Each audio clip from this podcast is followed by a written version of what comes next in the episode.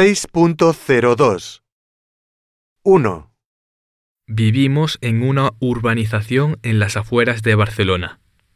A mis padres les gustaría vivir en el centro de la ciudad, pero cuesta demasiado y es más barato comprar una casa en las afueras.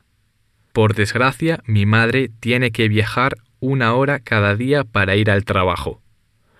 Trabaja en una peluquería en el centro y no le gusta nada tener que conducir todos los días. No me importa no vivir en el centro, porque aquí tenemos todo lo que necesitamos. Por ejemplo, un centro comercial, un montón de tiendas de moda, varios polideportivos, piscinas y mucho más. Además, puedo ir andando al instituto. Todo el mundo dice que hay muchos problemas asociados con la vida en la ciudad, como la circulación, la suciedad, el vandalismo, las drogas y los robos.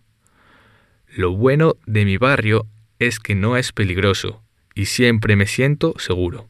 Además, es muy moderno y hay muchas cosas que hacer.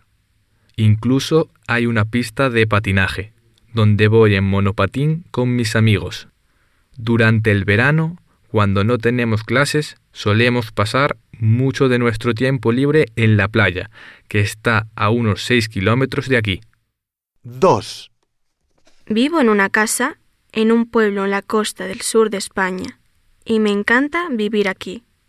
Mi barrio es muy bonito y tiene unas vistas increíbles al mar. Lo bueno de mi barrio es que todo el mundo se conoce. Mi pueblo está bastante cerca de la ciudad de Málaga, donde viven la mayoría de mis amigos. Me encanta la paz y la tranquilidad y paso mucho tiempo al aire libre. Por suerte, el clima es muy bueno y los inviernos no son fríos. A veces me aburro un poco, porque no hay mucho que hacer para los jóvenes, pero el sistema de transporte público es excelente y los autobuses para Málaga pasan con mucha frecuencia. Durante el verano, la ciudad de Málaga y los alrededores son muy animados porque vienen muchos turistas. Hay gente de todo el mundo.